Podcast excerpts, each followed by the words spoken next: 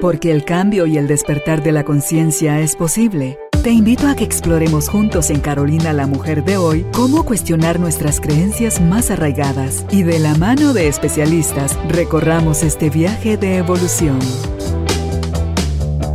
Bienvenidos. Tribu de Almas Conscientes, bienvenidos al estudio de Carolina la Mujer de hoy. Nos complacemos de tener ya después de varias semanas de no conversar con ella nuevamente en el estudio a Andrea Morales. Ella es psicóloga y es además life coach. Vamos a conversar con Andrea sobre el tema la revolución del amor, un cambio de creencias. Y aquí la pregunta para ti es, ¿qué entiendes tú por amor? ¿Tienes idea cómo lo que estás creyendo y haciendo tu forma de ser, de actuar, de estar en la vida, porque de ahí vienen de nuestras creencias, es de donde nos movemos, impacta o no es en la forma como nosotros vamos a relacionarnos con nosotros mismos y con otros hacia afuera desde ese espacio que es el natural en cada uno de los seres humanos, el amor. Pero, ¿qué pasó que lo empezamos a buscar con desesperación afuera? Qué pasó que sentimos que hay que merecerlo. De todo eso y muchas otras cosas más nos va a hablar hoy Andrea Morales. Así que si estás listo, estás lista, bienvenido, bienvenida, empezamos. Andrea, qué alegre que estés nuevamente con nosotros para conversar de este tema que es vital, creo yo. Hola Carolina, pues ya sabes que yo siempre feliz de estar invitada a este espacio y pues compartir contigo y también con toda la tribu de almas conscientes. Así que feliz, feliz de hablar del tema de hoy. Empezamos entonces porque yo sí creo que el amor, a pesar de ser solo cuatro letras, es una palabra que está muy mal interpretada. Y según el significado que le dé cada uno de nosotros, vamos funcionando en, bienestar o en malestar, creyendo que te tienes que devanar los sesos y la vida para poderlo alcanzar o merecer. Entonces, eh, ¿cuál es el concepto que tú tienes de amor? ¿Y por qué nos desconectamos tanto de eso? ¿Por qué se interpreta tan mal la palabra amor? Ok, pues ustedes ya saben que a mí me encanta esto de investigar las palabras. La definición que yo encontré de amor es el vínculo de afecto que nace de la valoración del otro e inspira el deseo de su bien. Puede verse como un valor o como una propiedad de las relaciones humanas. Yo te voy a decir, para mí el amor es como un juego de palabras, es nutrir, cultivar, reparar, conectar, vulnerabilidad, expansión y abundancia. ¿Qué pasa? Usualmente, ¿por qué, ¿por qué es tan importante la pregunta de qué es el amor para nosotros? Porque claro, existe un concepto general de lo que es el amor, pero al final del día nosotros no nos movemos con ese concepto que existe como tipo diccionario, como este que yo les leí anteriormente. ¿Cómo se van construyendo estas creencias? Vamos a ir viendo eso, vamos a ver también qué pilares expanden al amor y son parte complementaria del amor y cuáles son aquellos que nos alejan de esta misma palabra. Y vamos a ver cómo podemos irlos trabajando. Muchas veces, solo el hecho de hacernos esta primera pregunta ya nos empieza a dar una idea de qué creencias se alojan atrás de este concepto. ¿Por qué es tan importante hacernos esta pregunta? Porque al final el amor lo vamos a vivir no en base a lo que se cree que es, sino el amor lo vamos a vivir en base a las interpretaciones que hemos ido creando a lo largo de la vida. ¿Cómo se van creando estas? Por ejemplo, nosotros pues cuando nacemos, nacemos completamente con, con todo en blanco. Y lo que va pasando es que todo lo que nos va rodeando, por ejemplo, la relación con nuestros papás, eso es vital para esta creación de eh, esta formación de las creencias del amor. Esa es la primera cosa. ¿Cómo fue el vínculo afectivo ¿Cómo fue el ambiente emocional dentro de, dentro de tu hogar? Por ejemplo, ¿cómo era la relación de las personas, ya sea tus papás o las personas que, em, que fueron nuestros cuidadores? Salud. Eso es importantísimo. ¿Por qué? Porque nosotros vamos forjando esta, este concepto a lo largo de los años. Otra cosa importante que tenemos que eh, introducir ahí es también la parte de la cultura, en donde crecimos y rodeados de qué crecimos, porque eso también va a complementar o va a ser parte de lo que son todas estas creencias. Y no digamos también que esto es lo que se va permeando a nivel creencias, que es lo que creemos que es, y que vamos a buscar a lo largo de la vida, Carolina, confirmar estas creencias. Por supuesto, la mayoría de las creencias nosotros las navegamos de forma inconsciente, por eso es que hacernos estas preguntas traen muchísimo a la conciencia la parte de qué creencias y qué pensamientos se derivan de todo lo que es el tema del amor. Em, ¿Cómo se van constituyendo? Ok, tú observas, tú lo ves, y lo que pasa es que lo que nos rodea empieza a normalizar, Carolina, todo aquello que vemos. Entonces, por ejemplo, si yo veo que en la relación o en el ambiente en el que yo crecí existía un poco de violencia, vamos a decir que eso va a normalizar que el amor implica violencia, el amor implica agresión. Eh, ¿Qué pasa con aquellas personas que crecieron en un ambiente amoroso, un ambiente donde existían límites asertivos? Eh, van a ver ustedes también que dependiendo de esto va a ser el tipo de creencias y la calidad de pensamientos que derivan de ahí. ¿Qué pasamos a lo largo de la vida? Permeando estas creencias en absolutamente todas las relaciones que nos rodean. Porque, por ejemplo, si tú te pones a pensar, muchas veces pensamos en el amor, y yo lo he visto, por ejemplo, con mis clientes. Digo la palabra amor e inmediatamente, no sé si te pasa a ti, pero viene a mente el tema de relación de pareja. Inmediatamente atamos eso. El amor romántico. El amor romántico. Pero no nos damos cuenta que el amor es una energía en expansión que abarca absolutamente todas nuestras áreas y que muchas veces estamos tan fijados únicamente en la parte del amor romántico que se nos olvida poder darle un vistazo a todas las demás áreas para que nosotros podamos identificar, por ejemplo, en el área de amistad, en el área de trabajo, en el área de familia, en el área de, de, autocuidado personal, ahí podemos ver también en el área de salud, podemos ver reflejadas todas estas creencias, porque el amor no únicamente se refleja en la pareja. ¿Qué pasa cuando hablamos de un amor romántico? Vamos a decir que la pareja siempre va a ser nuestro mejor, mejor espejo, porque a ese lo elegimos nosotros, ¿sí? Vamos a decir que la familia de alguna forma, sí, podríamos decir que inconscientemente lo hacemos, pero la relación de pareja a nivel conciencia, nosotros elegimos con qué persona queremos estar. ¿Qué pasa? Estamos dejando un montón de variables y elementos que podemos poner a nuestro servicio para empezarnos a hacer estas preguntas de ¿qué es el amor? ¿Y cómo puede mejorar este tema para mí? Y esto únicamente se puede dar mm. si yo traigo a conciencia qué es lo que está sosteniendo ese tema. Mis creencias. Por ejemplo, si yo te preguntara a ti, para ti, ¿qué es amor? ¿Qué palabras o qué conceptos incluye esta palabra amor?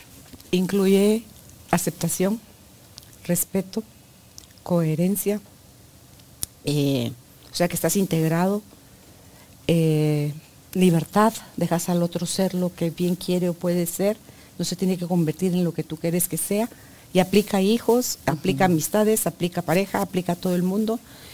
Es aceptar, creo yo, sería en una sola palabra, aceptar es la clave a los demás tal y como son, de la misma forma que te aceptes tú a ti mismo. Porque hasta que no integremos nuestra luz y nuestra sombra, vamos a seguirla proyectando la sombra en los demás y se va a incrementar la necesidad de que de afuera venga esa sensación de sentir amor. Escuchaba en un libro, en un audiolibro, que el problema es que nosotros asociamos el amor a la sensación. Entonces lo que nos produce, la sensación que nos produce sentirnos enamorados o creer que estamos amando a alguien, eso sí lo tiene bien registrado el cuerpo. Pero no necesariamente es eso, porque si el concepto que tienes es malo, como tú decías, normalizó, naturalizó la violencia, el que te quiere te aporrea, surge la frase. Y eso no necesariamente es amor. Entonces, me parece todo esto tan, tan interesante porque creo que ya es justo y necesario, es urgente que empecemos a las palabras de tantísimo valor. Una es esa, el perdón es otra y como esas otras, que hasta que no nos quede claro el concepto, porque yo creo que al final ese concepto debe generarte paz, debe generarte felicidad, seguridad, calma, o sea, no un desasosiego, no esa sin ti me muero, no, o sea, no. Entonces cuando ya puedes ver las cosas así, tú dices, wow, ¿dónde andaba yo cuando el amor estaba sucediendo y yo no estaba metida en ese carril? Sí, sí, sí. Y sabes qué pasa, que justo creo que como humanos nos encanta, pues sí, nos gusta tener muchísimo la razón y lo que vamos es que vamos por la vida confirmándonos eternamente este tema y creo que hay tanta información allá afuera, por ejemplo, yo ya sabes que siempre me gusta mucho hacer como una investigación antes de, venir al programa para ver qué, cómo se está presentando el tema. Y yo creo que lo estamos a veces mostrando de forma muy superficial, ¿sabes? Nunca vemos esta parte de preguntarnos qué es el amor para nosotros, inclusive poderlo hablar con la familia. Y yo te diría, en dónde podemos ver también cómo nos estamos moviendo y qué estamos normalizando, o en dónde podemos ver lo mejores, la mejor representación de los patrones amorosos es observemos a nuestro linaje familiar.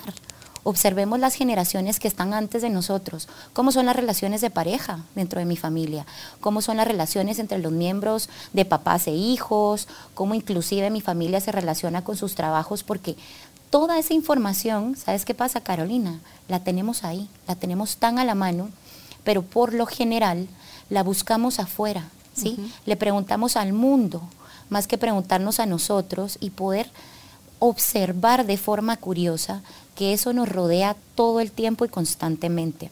Entonces, yo, por ejemplo, em, pues gran parte de lo que sostiene para mí el amor son pilares en los que tenemos que trabajar se les voy a dar la lista y luego los vamos a desglosar un poquito más, que es el respeto, la confianza, la vulnerabilidad, compasión y pertenencia, los límites, la gratitud, la aceptación, los valores fundamentales y la valentía. ¿Cómo nos jugamos con esto? Si te das cuenta, si nosotros armáramos una, un concepto del amor con estas palabras, veríamos que es un amor bastante asertivo, un amor bastante literal amoroso, ¿sí? Y algo que todos, absolutamente todos tenemos a nuestro alcance. Muchas veces creemos que porque nos pasó A, nos pasó B, nos pasó C, el amor no está disponible para nosotros, pero cuando nosotros empezamos a explorar estos temas y los empezamos a trabajar en nosotros mismos, vemos que es posible. ¿Por qué? Porque cuando tú te cambias los lentes de la realidad, ¿sí?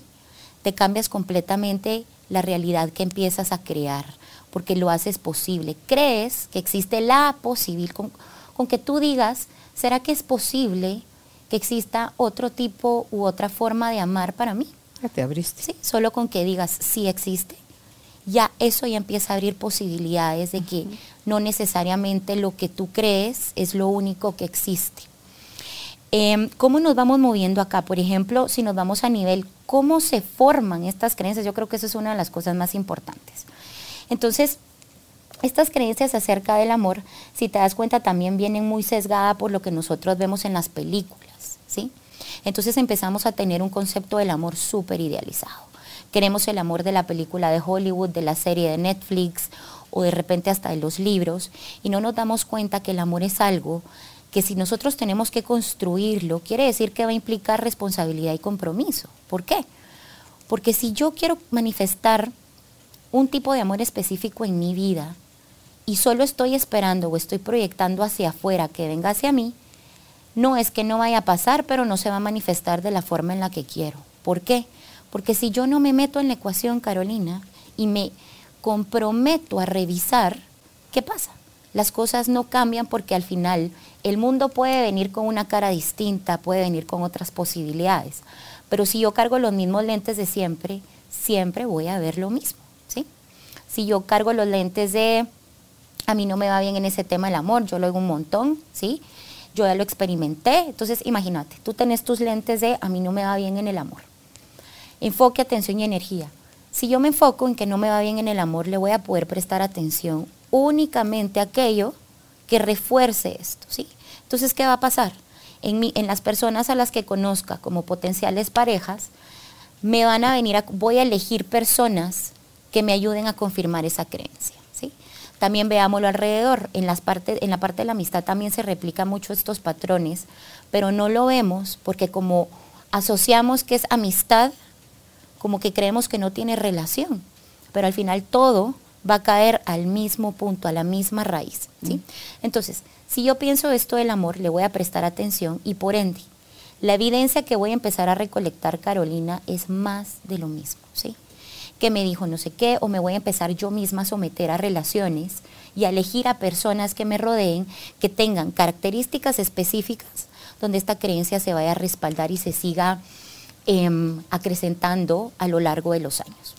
Entonces, imagínate, yo siempre le digo a mis clientes que pensemos que los pensamientos, toda la parte de la mente es como una cebolla, ¿sí? ¿Por qué? Porque tiene capas. Imagínate nosotros todas las capas que vamos creando a lo largo de los años acerca del tema y si nosotros tenemos creencias fijas, esos lentes son los que nos vamos a poner en ese tema. Siempre que hable del amor, si yo creo que el amor es difícil, que el amor no es para mí, que a mí no me va bien en el amor, que yo ya estoy muy grande para enamorarme o para encontrar el amor, Concedido. Concedido, ¿sí? Lo que sale de tu boca entra a tu vida. Y recordémonos también que al final todo lo que nosotros tengamos en nuestro sistema de creencias y pensamientos, inconscientemente vamos a hacer que todo, absolutamente todo, gire en torno a eso para que lo podamos seguir confirmando a lo largo de la vida. ¿Qué pasa? Como lo tenemos desde chiquitos, Carolina, vas creando capita por capita y por capita y cada capita vamos a decir que la sostiene una historia. ¿sí? Entonces yo, ok, valientemente me adentré al amor, me abrí al amor y de repente tuve una experiencia no necesariamente muy buena. Pero ¿qué pasa? Voy quedándome con esa experiencia y en vez de ir viendo qué me regala, qué me regala de mí, ¿sí? ¿Qué te muestra tú? ¿Qué me muestra mío, qué lecciones me regala? Lo que hago es que empiezo a encasillarme y le empiezo a tener miedo al amor, ¿sí?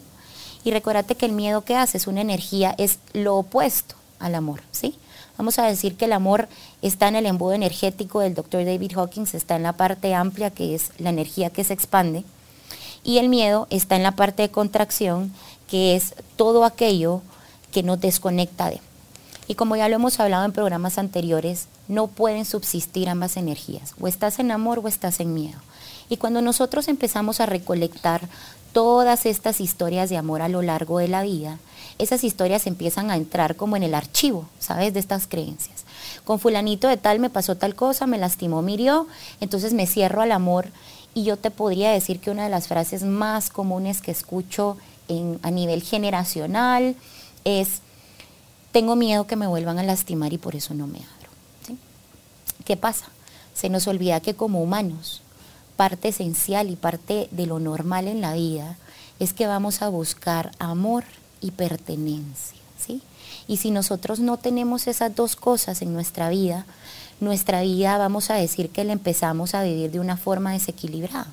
¿Por qué? Porque humanamente buscamos eso. ¿Sí? Y esto se ha registrado no solo en esta civilización, sino se ha registrado desde los tiempos de antes, que siempre hemos buscado esas dos cosas, el amor y la pertenencia. Entonces, veamos que dependiendo de qué lentes yo tenga, es la evidencia que yo voy a recolectar. Y recordémonos, mientras más evidencia tengo, más em, más fuerte. Voy fortaleciendo este tipo de creencias que me dicen el amor entonces es peligroso, el amor es inaccesible, el amor duele. Y yo creo que pues todos hemos tenido ese tipo de creencias en algún momento después de alguna experiencia eh, tal vez dolorosa. Pero lo que no sabemos es que hasta eso es amoroso, Carolina. ¿Por qué? Porque todo lo que viene y se nos muestra puede ser cuando nosotros lo ponemos a nuestro servicio, ya ahí podríamos decir que estamos regalándonos un acto amoroso. Sí, es que yo creo que hemos confundido tanto el amor con el cariño, ese cariño que cree sentir hacia una persona, lo titulamos como amor y el, hasta hay canciones sobre eso, que el amor acaba. El amor no acaba, ese es eterno. Entonces, cuando yo no amo, te condiciono. Depende de qué también te portes, te quiero mucho. Si sos pura lata, te empiezo a bajar las rayitas de cuánto te quiero. Entonces, es cariño lo que nosotros normalmente sentimos por las personas, por los hijos, por las amistades, por los papás, por, no es amor, porque el amor no se, no, no atentas contra él. Él no se disminuye en un ápice, en un mínimo porcentaje no se disminuye y no tiene que ver con cómo la otra persona se comporta o actúa. El cariño sí, el cariño se viene, se desploma, pero el amor no. Entonces, cuando nosotros estamos aprendiendo a amar y nos damos cuenta porque también hay formas de manifestar el amor. Si lo mío es el tiempo de calidad, por ejemplo, y no son los regalos, o no es el, eh, las palabras de afirmación, y o sea, cada uno de esos lenguajes, la persona se va a sentir más amada según le estés amando en su lenguaje o no, o menos amada, ¿verdad? Entonces, yo creo que el empezar a aclarar ese tipo de las grandes diferencias que hay, que yo me puedo encariñar hasta con mi mascota, pues. Entonces, pero no me muero si el otro me deja de amar. Y eh, aunque él se haya portado mal o ella se haya portado mal, aplica a hijos nuevamente y a pareja o amistades, yo te puedo seguir amando a ti. Pero también puedo poner el límite de yo con Andrea no me relaciono más. Pero mi amor hacia ti va a seguir deseando lo mejor para ti. Para mí tú no correspondes más. No, no, no vamos a seguir nuestro caminar juntas, por ejemplo. Pero sí te puedo seguir amando. No te, no te voy a amar solo si te portas bien. Vuelta otra vez. Eso es cariño. Entonces, aprender a hacer esas grandes diferencias. Yo creo que el mayor y más grande ejemplo de eso es el creador, que Él no nos condiciona, Él no nos ignora si nos portamos mal, Él no nos castiga, Él no, no se separa de nosotros, Él permanece, crea, la creación permanece en ti, seas o no consciente de ella, de Él, dentro de ti.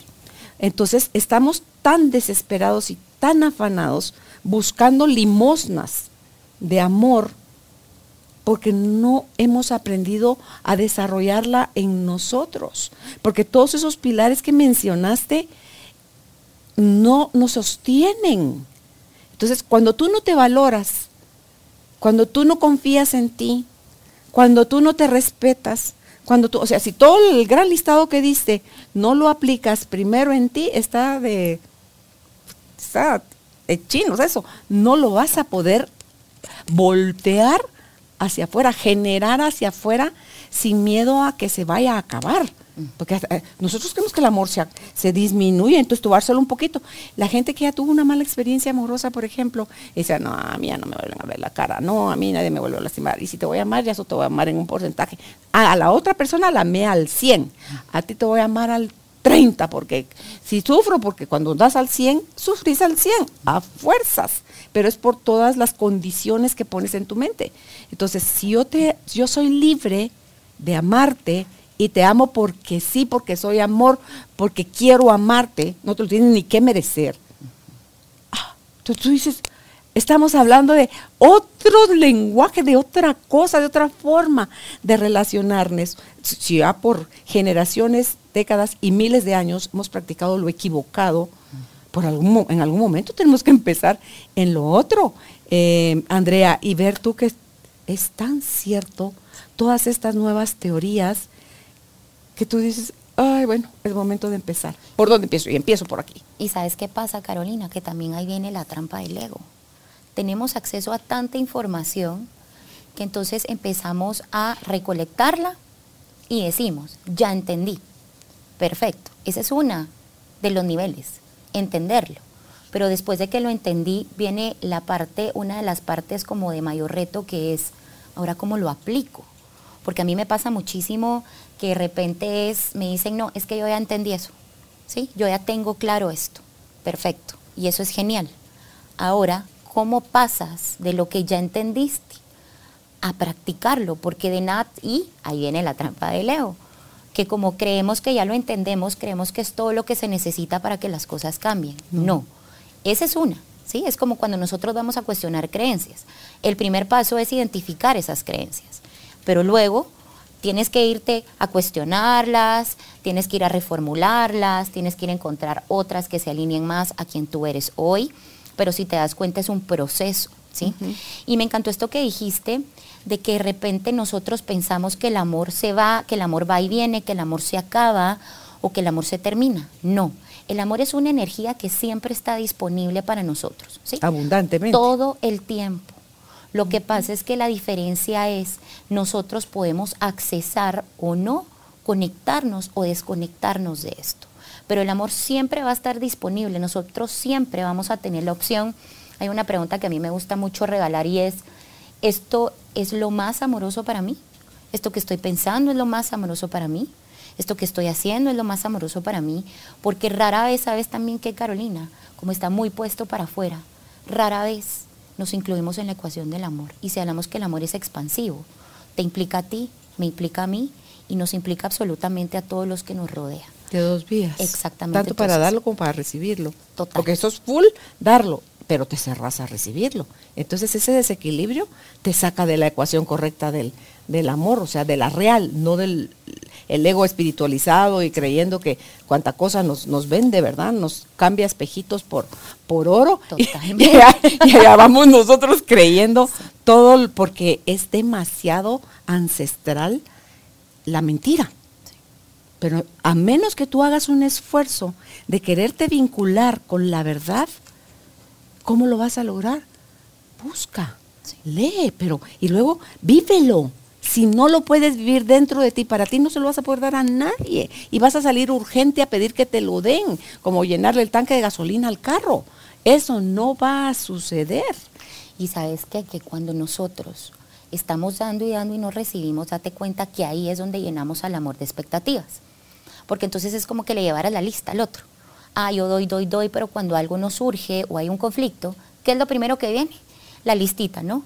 A la gran, yo le doy, el otro no me da, yo siempre estoy disponible y el otro no, yo siempre acá, yo siempre allá, pero no se nos olvida que el amor, gran parte también de lo que lo sostiene a nivel general, no solo en las relaciones de pareja, son los límites. El límite es la manifestación más amorosa que te puedes regalar a ti, porque cuando tú tienes, eh, cuando tú estableces límites, quiere decir que primero identificaste tus necesidades y lo valioso. Entonces, eso ya es amor para ti. Y luego también es amor para el otro, porque de alguna manera tú también puedes introducir esto que es valioso para ti, para que el otro lo sepa y de esa forma se pueda mover en esa interacción contigo. Entonces, dar amor y no recibir no es amor, porque el amor tiene que tener, así como respiramos, ¿sí?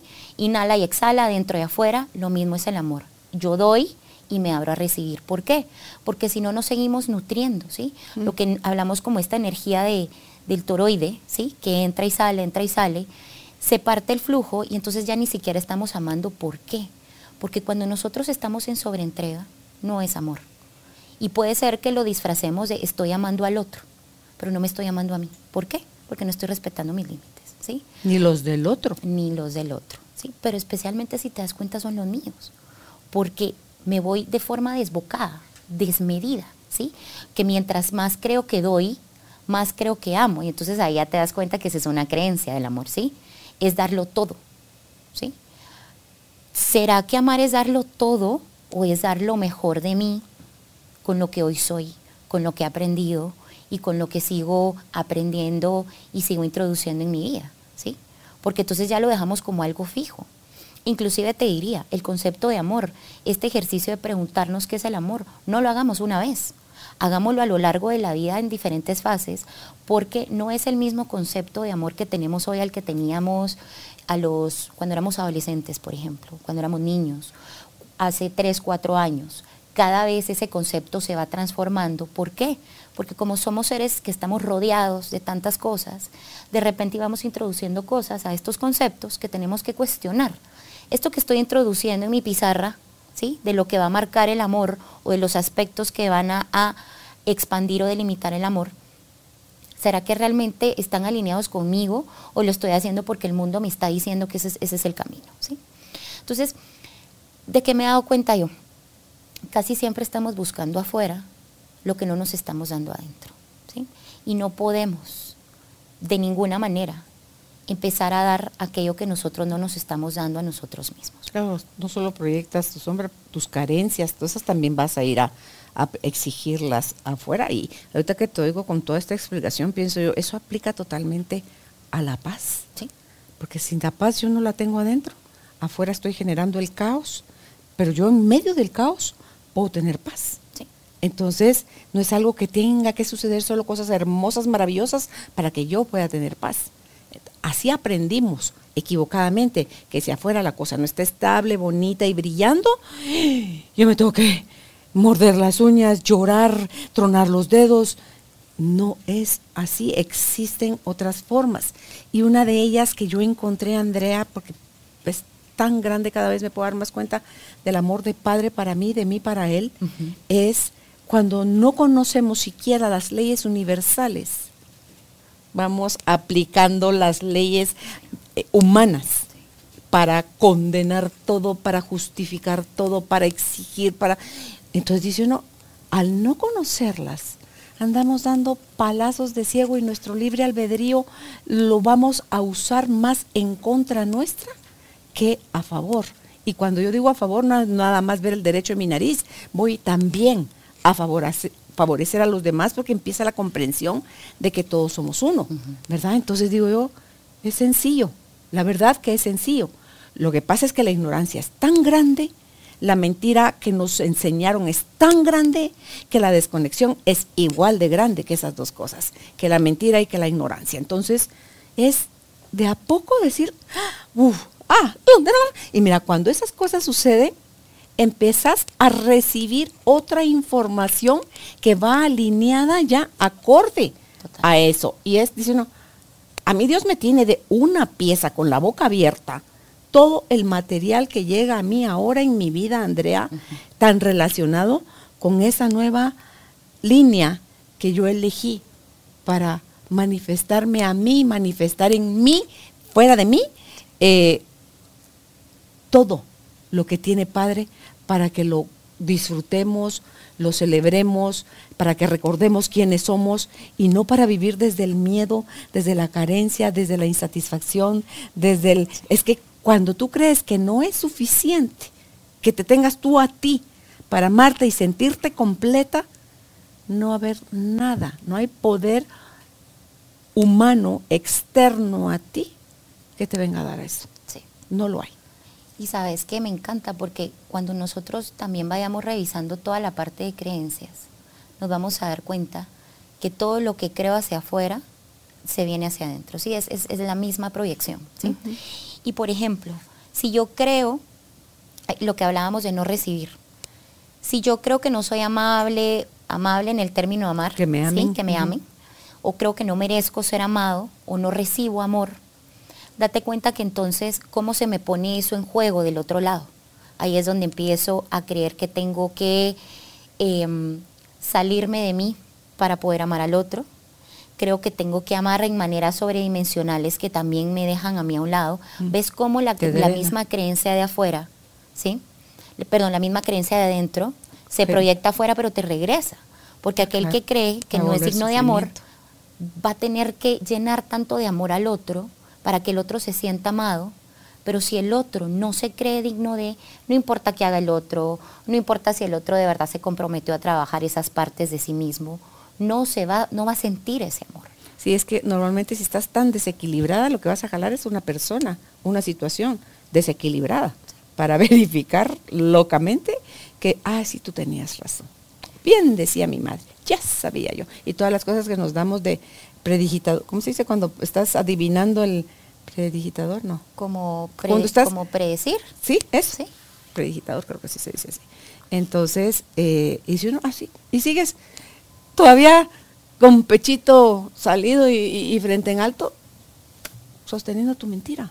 Pero ahí está. Ves que entonces cada vez que tú te dices, yo lo sabía, otra vez me pasó lo mismo, solo seguimos dándole más poder a esta creencia mm. para que se siga quedando con nosotros y la vamos fortaleciendo.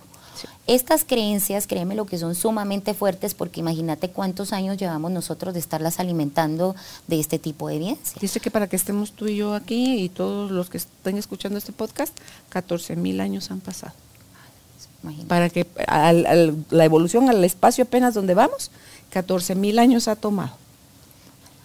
Entonces, imagínate, si nosotros tenemos alrededor de 80, 85 mil pensamientos al día y el 80% son repetitivos día tras día, date cuenta que es por eso es importante que nosotros trabajemos lo que tenemos en las creencias del amor, porque si no solo lo seguimos replicando y replicando y replicando y date cuenta que lo que nos pasa en las relaciones de pareja también nos está pasando en, nuestra vida en otras áreas, nos está pasando en el trabajo, nos está pasando con, eh, por ejemplo, con los hijos, nos está pasando con la familia. Lo que pasa es que como son diferentes ambientes, ¿qué piensa la gente? Esto es algo distinto, pero no. Al final, por ejemplo, si yo no pongo límites, ¿qué escuchas al final si das desmedido? Después escuchas, sí, es que yo le doy tanto, pero no me dan nada, se aprovechan de mí, pero luego esa misma premisa le pasa con el jefe en la oficina, por ejemplo, y luego también le pasa con la mamá o la familia, de que se aprovechan. Tú decís, a ver, encontremos tus comunes denominadores. ¿sí? Tú, estás ¿Qué pasa? Aparte de que no es el mundo. Hay algo acá que si yo veo esta repetición, quiere decir, esta es una este es un ciclo, ¿sí? Esto es algo que ya vengo repitiendo y nuevamente la vida, el regalo que nos da Carolina es que si no lo podemos ver con la pareja en este momento, lo podemos ver en todo, inclusive con las finanzas, ¿sí? O sea, lo podemos ver en un general, en el área que nosotros querramos. Ahí podemos empezar a rebotar y ¿saben qué? se van a dar cuenta que los comunes denominadores, sea algo que les pasa recurrentemente o se escuchan ustedes diciendo esta frase constantemente, dense cuenta que no es el mundo hay algo en mí que también está generando que esto se siga replicando una y otra vez. Mm. Y aquí es donde entra también cómo se van formando estas creencias, tiene que ver mucho con la relación que nosotros tenemos con nuestro pasado y con las historias de, de dolor que tenemos con respecto al amor. ¿sí?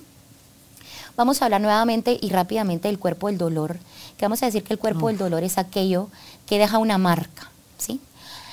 Cualquier cosa del pasado que se manifieste en el presente, por muy mínima que sea, va a generar la misma emocionalidad, los mismos pensamientos y la misma reacción en general. Y entonces te das cuenta que estás viviendo en el presente, siempre viviendo del pasado y jalando del pasado. Entonces yo creo que eso del cuerpo del dolor es bien importante verlo porque literal, hasta se puede sentir en el cuerpo emocional, que recuérdense que su cuerpo físico es su brújula emocional y nos da toda la información del cuerpo emocional y de las historias que hemos vivido. Entonces, ¿qué pasa?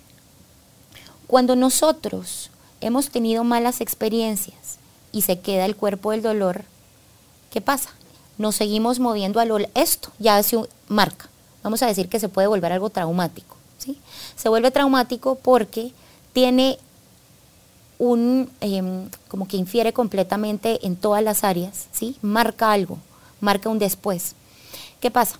Cuando nosotros tenemos estos eventos, date cuenta que a partir del evento nos empezamos a mover más a través del miedo. Porque cuando yo digo, yo no quiero que me lastime, yo no quiero que me vuelva a doler, yo no quiero que me vuelva a pasar esto, ese es miedo. ¿sí? ¿Y qué pasa? El miedo te lleva al control, te lleva a otro tipo de cosas y especialmente te lleva a la desconexión, porque querés vivir un amor bonito y pleno, pero es el miedo. ¿Y eso cómo se hace? Imposible. No, no se puede. Además, después de este evento, traumático la situación o la relación que tuviste, si tú no trabajas lo que pasó acá, lo vas a seguir replicando acá, acá y acá. Así como dicen, mismo diablo, diferente infierno, ¿sí? Como llega disfrazado de otra persona, entonces creemos que de repente y sí, ya es distinto, pero no, viene siendo exactamente lo mismo. Entonces tenemos que prestarle atención y pues yo, les, yo, yo te contaba hoy al, al, inicio del programa que me fui a hacer una constelación em, con Vanessa de León, que justo también es una invitada tuya. Y yo creo que también eso es algo que podemos poner a nuestro servicio. Si no se quieren ir a constelar, está bien, pero entonces solo siéntense a observar cómo son las relaciones de pareja y amorosas en su linaje familiar. ¿sí? Miren a sus bisabuelos, digamos, si no tienen la línea tan... Em, como de tantas generaciones para atrás, pueden empezar a ver desde sus bisabuelos, abuelos, papás, tíos, cómo podemos ver esa dinámica. Y te voy a decir que para mí lo más choqueante fue que de repente mucha de esa información yo la tenía ahí a la vista, ya la había observado, pero la constelación me regaló un punto y un observador que yo no tenía. ¿sí?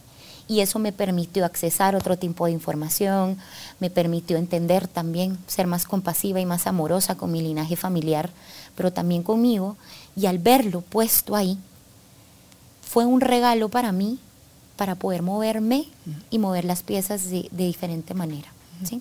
Dejar de replicar. Tan simple como el así fue. exactamente. Así fue como les tocó.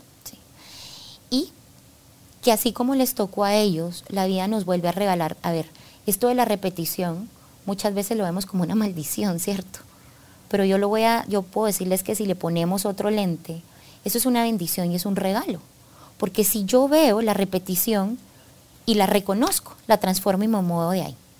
Entonces, otra vez, ¿con qué lentes estamos percibiendo todo lo que nos pasa? Si yo tuve una situación de desamor, yo puedo verlo con lentes de eh, qué mala es la vida conmigo, siempre me pasa lo mismo, o esta persona es ABC, ¿verdad? Pero no nos damos cuenta que nosotros también formamos parte importante en lo que pasa con esa persona, desde dónde nos elegimos. Elegimos empezar a relacionarnos, también revisar todas estas creencias, pero especialmente Carolina, yo creo que cuando nosotros no tenemos esta conciencia, empezamos a generar demasiadas expectativas hacia lo de afuera, que cuando tú tienes expectativas hacia el mundo de lo que esperas o lo que debería de ser, vas a sufrir el 100% de las veces. Es como una falsa pata que le pones a la mesa que le está faltando una pata y crees que ahí va a estar estable. A cualquier movimiento, si la gente no sabe que, hey, no, no, no te apoyes en esquina, va a dar cara vuelta. Toda la pata se te va a ir sobre la persona que está sentada ahí. Entonces, yo ponía aquí, hace un rato, acá, que todo tiene un propósito de amor, que es de amor.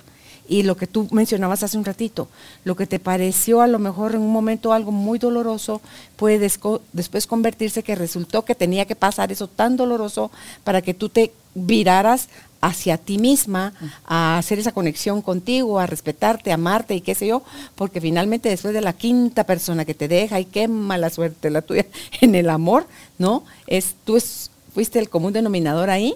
Entonces es si yo veo lo que sea que me está pasando como una oportunidad, se abre el infinito mundo de posibilidades. Si yo veo lo que me está pasando como un problema, carajo, eso se vuelve color hormiga, se cierra y no le encuentro ni pies ni cabezas. Entonces, ni cabeza, me hundo en eso, me vuelvo víctima, pero casi que instantáneamente me, me empiezo a sentir como sin la capacidad de generar una buena salida, ya no solo para mí, sino para el común, ¿verdad? Para, para general, para, para mí, para otros. Entonces, yo creo que esa es otra cosa que hay que aprender a, desmitificar. Porque si no, no importa cuántas relaciones de sufrimiento, como tú decías hace un momentito, estemos garantizando desde esa ceguera emocional, porque estamos ciegos, estamos desconectados, estamos siendo empujados por nosotros mismos y por creencias de los ancestros a espacios donde no se expande el amor dentro de nosotros.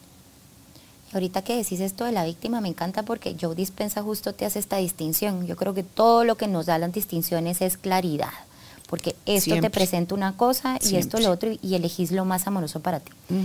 Y, justo para los demás. Y para los demás. Y justo en la parte del amor, la, la parte de víctima, ¿sí? Es estar esperando a que todo pase afuera de ti. Cuando el otro cambie, cuando el otro transforme, cuando el otro me diga, haga, quite y ponga, entonces. Yo me voy a sentir amada, me voy a sentir valorada, me voy a sentir reconocida. Y, por ejemplo, ¿qué pasa con la, con la, con la mentalidad de víctima en, en términos del amor? La víctima siempre va a sufrir de amor. ¿Y sabes por qué? Porque la víctima lo que la sostiene es ese sufrimiento, ¿sí? Es estar siempre a merced del mundo. Eh, son personas que son, eh, viven en causa y efecto todo el tiempo. Pasa algo afuera y adentro todo se desequilibra. ¿Sí? Una persona no hace lo que yo quiero y entonces ya se me viene abajo el mundo literal, ¿sí? Porque este tema, si te das cuenta, sí le damos bastante énfasis, pero desde este lugar.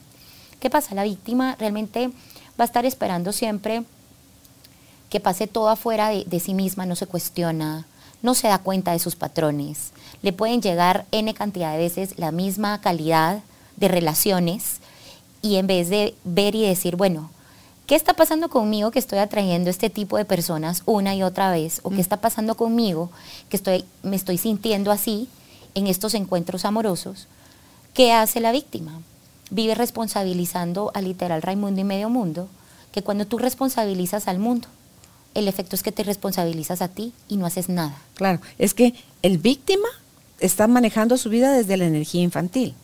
El protagonista le está manejando la energía del adulto, Del adulto. del que se sabe hacer responsable. Entonces, empezarse a hacer esas preguntas que acabas de decir es, ¿qué está pasando? O sea, ay, es en mí donde surge eso. El otro no se está sintiendo ni remotamente mal.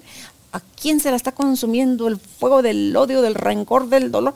A mí. Entonces, ¿dónde tendrá que estar el cambio? En mí. Porque si yo veo a la otra persona en paz, quiere decir que todo el drama es interno. Y ahí hay tanto por hacer, Andrea. Cada quien de aprender a hacerse responsable de sí mismo. Que sabes, yo en donde lo miro bien fuerte, pues, o sea, como que es bien evidente en, en las terapias de pareja, ¿sí? Que si ves mucho esta proyección al exterior de el otro debería y, y debería. Recuérdense de los ámbitos. Debería y no debería estar tan fuera, es, es el ámbito del otro, que cuando yo me empiezo a responsabilizar, eso me regala regresarme a mi ámbito y yo me hago la pregunta, ok, si esto está pasando, ¿qué puede, qué tengo que hacer yo para alinear esto? ¿Qué tengo que hacer o dejar de hacer? Soltar ¿sabes? al otro y yo qué hago o qué dejo de hacer. Exactamente. O sea, si yo lo que quiero es que el otro sea más amoroso, perfecto, eso se lo puedo pedir a mi pareja. Eso puede ser parte de los acuerdos. Mm. Pero ¿qué pasa? ¿Qué tan amorosa estoy siendo yo conmigo misma? Con los demás. ¿Qué tan amorosa estoy siendo yo con los pensamientos que tengo de mí misma? ¿Qué tan amorosa estoy siendo yo con mi vulnerabilidad? Si te das cuenta, eso de amoroso se nos regresa en espejo y siempre nos va a invitar a hacer un chequeo interno. Entonces, la víctima, ¿qué pasa? No se chequea internamente porque tiene la noción de que todo se mueve afuera de. Y eso si te das cuenta, la víctima, por eso es que se llama víctima, porque tiende a estar en ese lugar de todo me pasa a mí o siempre me pasa lo mismo, que es otra frase que yo escucho muchísimo. Es que siempre me pasa lo mismo. Ok, si en algún momento te escuchas diciéndote eso, yo te invito a que si te sigue pasando lo mismo, te cuento que tú puedes transformar que eso deje de pasar. ¿sí?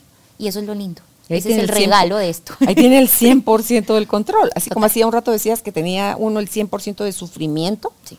garantizado, aquí, cuando te empiezas a cuestionar y a corregir tú a ti desde la revisión de tus creencias, la revisión de tu lenguaje, la revisión de, de tu qué quieres en la vida.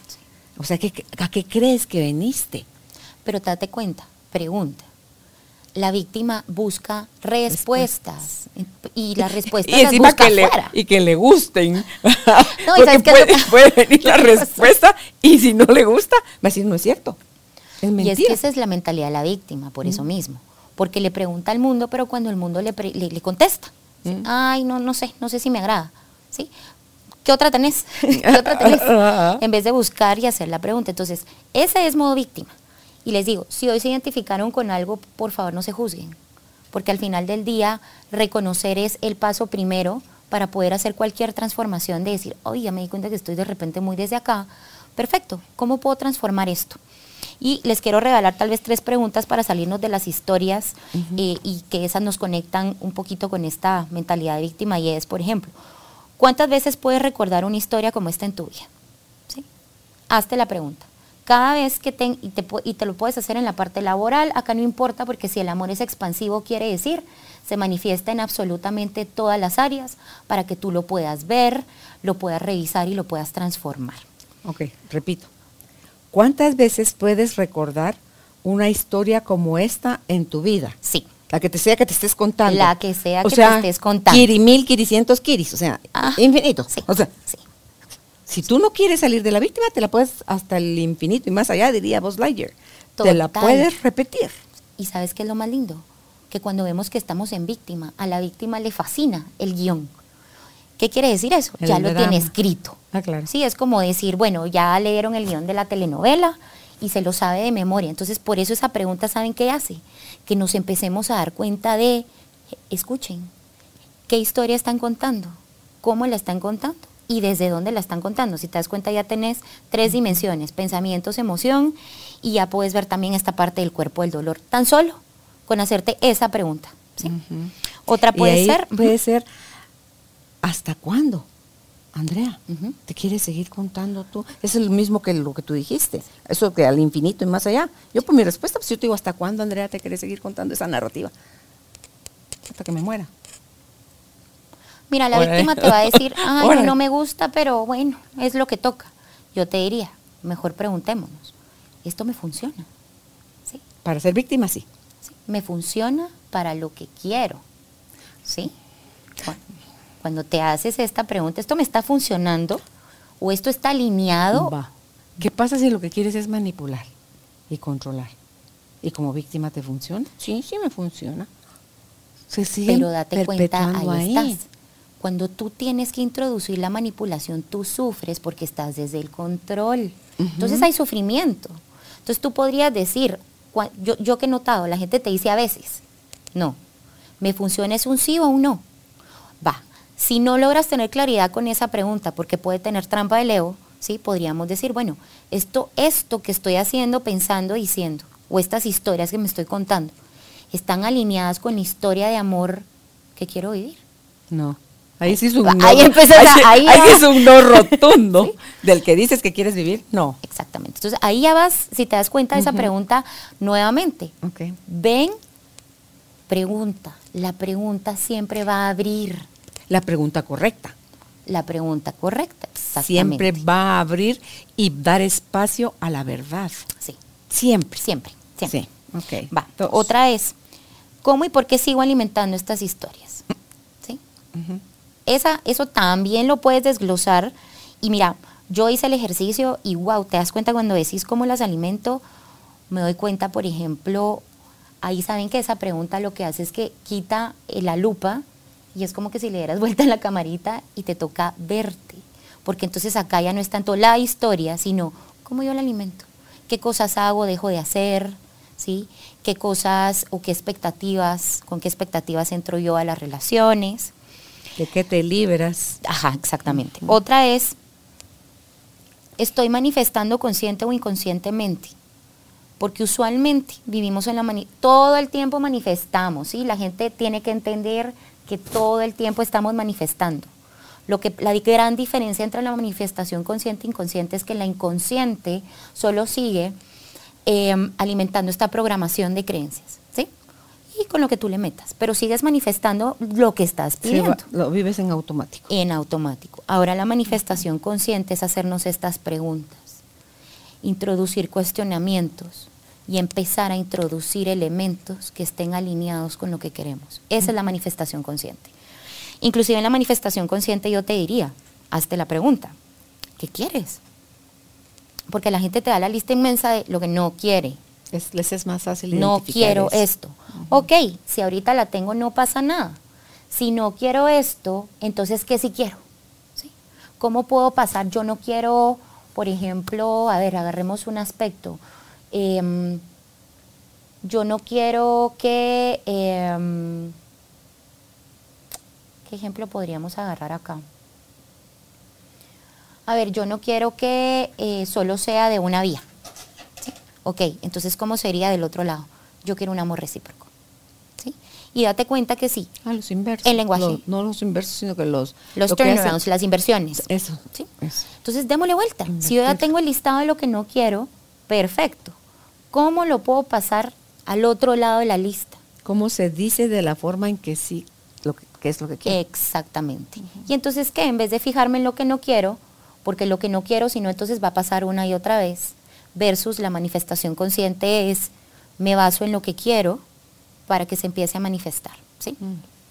Y ahí también cuando quieres algo le debes de poner tu intención, tu atención, tu emoción, tu todo para que entonces se haga, se alinee y eso ya lo puedes incluso empezar.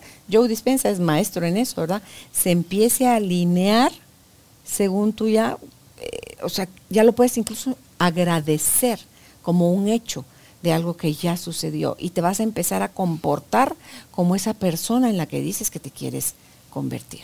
Completamente. Y miren, Joe Dispensa lo dice muy claramente. O sea, para poder tú empezar a manifestar, primero tienes que tener claro qué quieres. Ese es el primero. Dos, saber en tu mente que estás un 100% seguro que eso lo vas a poder manifestar. O sea, creer que tienes ese poder. Sin dudarlo. Sin dudarlo, por eso es el 100%. ¿Qué pasa? El 80% de las personas que escriben en un journal lo que quieren, ¿sí? El 80% de las personas generan el poder manifestar eso que están escribiendo ahí. Entonces, ¿De qué les estoy diciendo? Si el 80% de las personas que escriben genera el 80% de los resultados, quiere decir, funciona. ¿Por qué? Porque cuando tú lo escribes lo haces tangible en esta tercera realidad. Ese es uno de los pasos. Después, ¿qué viene? Después viene la parte de la visualización. ¿Cómo me sentiría en este amor? ¿Cómo se siente? ¿Cómo me veo? Lo bajas a la emoción, porque si se dan cuenta, el primer momento es en la mente. Luego lo pasamos al cuerpo, emoción, que quiere decir, ¿cómo se siente una persona que, cómo se siente en el cuerpo esto? ¿Sí? Inclusive hasta nos podemos acompañar, Carolina, con elementos como música. La música nos tiende a conectar inmediatamente con los estados energéticos. Si hay una canción que te gusta, que te nutre, que te llena, puedes ponerla de fondo cuando estés haciendo estas visualizaciones para que la misma canción sea como un ancla que te jale y te alinee con la energía que tú quieres. Entonces, esto lo pueden ver, yo creo que estos ejercicios los hemos compartido a lo largo del programa, pero yo creo que lo importante aquí es ver desde dónde yo también estoy entrando a este tema. Y tal vez ya para pasar ya a otra cosa es, si esa es la mentalidad de víctima, ¿cómo es entonces la de creador en el término del amor? El creador sabe que puede crear la realidad que quiere en el momento que lo decida. El creador, por ejemplo, ve estas situaciones y estas experiencias no como un castigo de la vida, sino las ve como esto me regala a mí conocerme más. Esto me regala cuestionar, oportunidad. oportunidad. de transformarme para empezar a traer algo diferente. Y también el creador no vive en causa y afecto porque como sabe que puede crear una realidad diferente, lo único que tiene que hacer es tener claridad de lo que quiere y empezar a alinear lo que está pensando, con las acciones que está haciendo mm. y también con la energía, conectarse en la energía que quiere emanar. Claro, lo decretas ya con la idea aquí está ah, cómo se siente en el cuerpo, eso que, digo que quiero. Aquí he anotado que quiero. La siguiente es creo que lo lograré y que lo merezco. Porque si por ahí esas no están alineadas, el que yo me lo merezca y el que yo confíe en mí que eso puedo yo realizarlo, o sea, hacerlo realidad, es, es cuando tú solo vas con, quieres caminar con una sola pierna y vas a llegar de A a punto B, pero vas a tener que irte brincando o arrastrando, pero no es lo mismo que ir caminando fácilmente si vas con los dos pies, uno delante del otro después, ¿verdad? Entonces, ahí hay, eso se toma a veces muy a la ligera. Andrea, no, pero si yo ya recibí todos los cursos de Joe Dispensa y sigo sin poder manifestar, no estás haciendo algo bien. Y es eso, a él le da mucho, mucho, mucho, que lo que sea que la intención que tengas de lograr algo, porque si es para controlar algo, ya perdiste. La intención tiene que ser amorosa, tiene que estar vibrando alineada en una, energético que tú quieres. A una energía alta y que la puedas sentir vibrando en tu cuerpo. Eh, eso se va rodadito. Bueno, pero es como te dice él, cuando tú haces esto y sueltas, confías que las cosas van a venir, pero ¿qué pasa? Nuestra confianza es como va, decime cómo, cuándo y dónde y así lo estoy esperando. No, si yo ya lo manifesté, mm. Yo lo sigo practicando conmigo porque eso abre a que eso se empiece a manifestar. Pero si yo estoy persiguiendo al amor o estoy en desesperación, date cuenta que eso, les voy a contar que hay abajo, eso nos está más conectando con una energía de carencia. Porque creo que entonces esto no va a volver a regresar, no merezco, esto viene temporalmente. Y entonces lo que llega es no. Em, otra cosa importante acá es, el creador sabe que y reconoce esto del amor es el campo, es un campo de incertidumbre, Carolina, ¿sí? Pero es el campo de incertidumbre que se nos olvida, es como tirar la moneda, ¿sí? Pero se nos olvida que esto se manifiesta nuevamente en todas las áreas. Tú cuando entras a un nuevo trabajo, te estás tirando la moneda de arriesgarte a que sea lo que tú crees que es y al rato y no, ¿sí? Cuando tú estás, eh, digamos, en una relación de amistad, también en todo estamos tirando la monedita y nos jugamos esa posibilidad, sí, de que las cosas salgan como estamos deseando o que exista un punto de sufrimiento. Y es que, ¿sabes qué otra cosa tenemos que entender? Que el sufrimiento no nos lo vamos a ahorrar en la vida, el sufrimiento es parte de la vida, porque eso también es, son los momentos donde nos enseña a reformular. Pero fíjate que mejor usemos el dolor para eso sí. y no el sufrimiento Porque el sufrimiento, esa cosa se perpetúa. Espantosamente, puede ¿Verdad? acompañar, ser el eterno compañero de vida. Claro, en cambio el dolor viene, viene muy puntual Sí. a decirte de algo, sobre algo, sobre una emoción, sobre una creencia, sobre un lo que sea, pero es puntual. El sufrimiento, Dios santísimo, ese trae todos los secuaces habidos y por haber de las cosas, desde el- la negatividad, desde la carencia, desde la sentirte incompleto, desde, o sea, todo lo que no sos, esos son muchos aliados, muchos aliados. Entonces, ¿vamos a sentir dolor? Sí. ¿Lo vamos a experimentar? ¿Es parte de nuestra vida? Sí. No lo perpetuemos nada más a sufrimiento. Y no le tengamos miedo, porque mientras más lo resistamos, más latente se va a hacer y más se prolonga.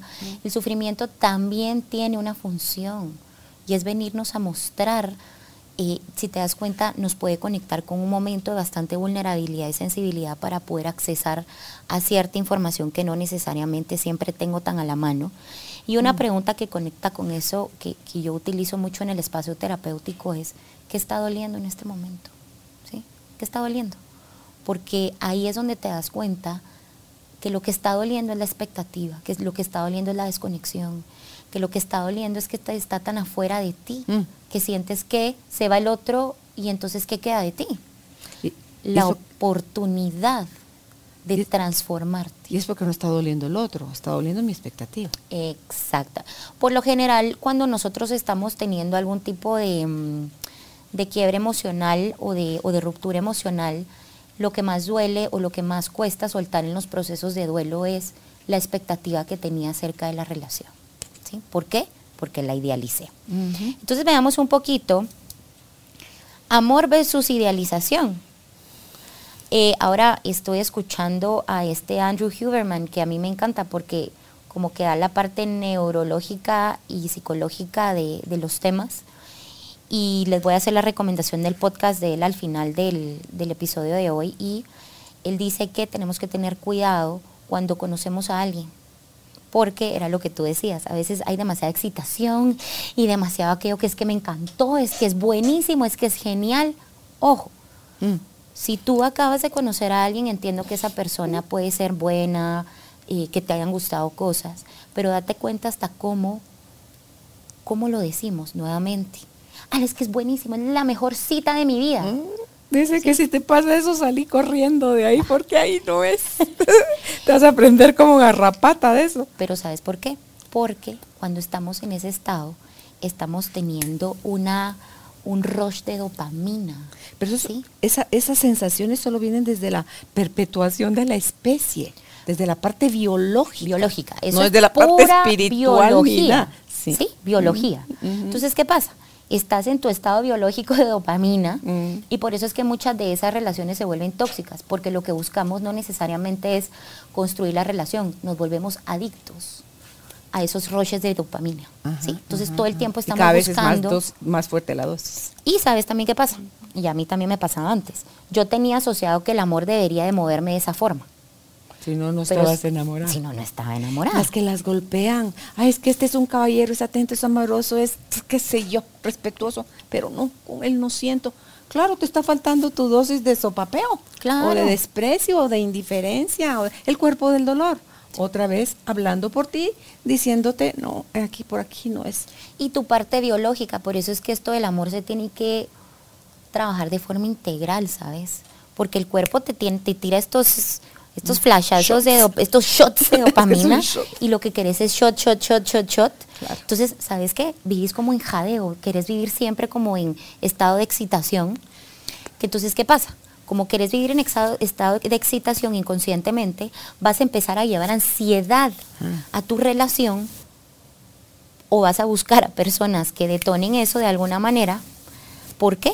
Porque media vez tú tengas tu shot, tu cerebro dice, bueno, estamos obteniendo lo que necesitamos y lo que necesitamos, pero como no se trabaja de forma integral, ¿sí?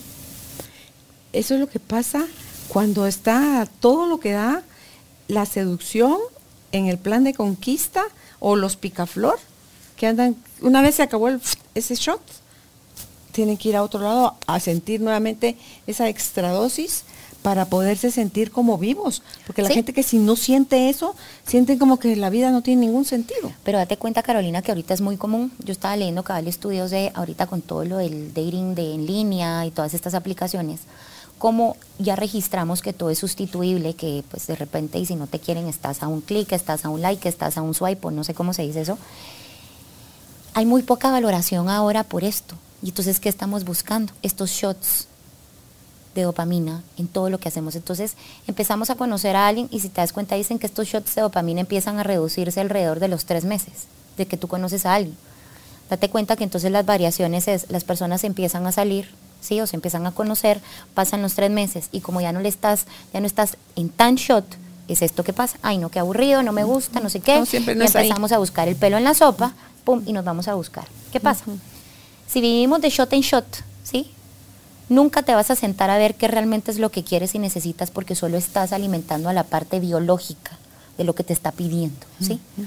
Em, y no te das cuenta que eso también se puede complementar de otras formas, ¿sabes? O sea, sí, pueden haber estas partes de dopamina dentro de la relación, pero sí nos han vendido mucho. Como que si no está eso, entonces no. ¿Y qué pasa? Al contrario, si tú quieres una relación amorosa, sostenible, no puedes vivir solo de a shots de dopamina, ¿sí? Porque sostenible, ¿qué quiere decir? No siempre vas a estar en esos estados. No estás, ahí no te dispones a asumir compromisos. No reparas, ¿sabes? Yo creo que algo importante para mí en las relaciones en general es que hoy en día no queremos reparar las relaciones. Entonces, en vez de reparar, porque implica, reparar, ¿qué implica?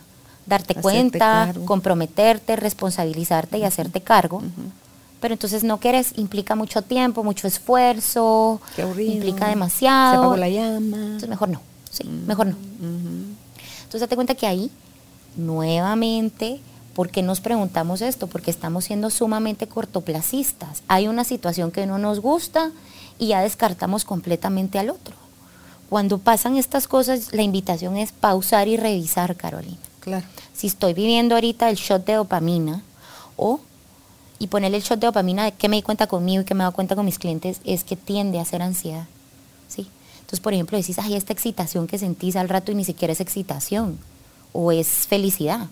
Es pura ansiedad que, eh, que cuando te das cuenta lo que entonces empieza a sostener este tipo, este tipo de vínculos es esa ansiedad y entonces si te dice, oí como te dice la lógica, ok, si este vínculo lo sostiene la ansiedad o este shot de dopamina, ¿qué voy a hacer yo recurrentemente?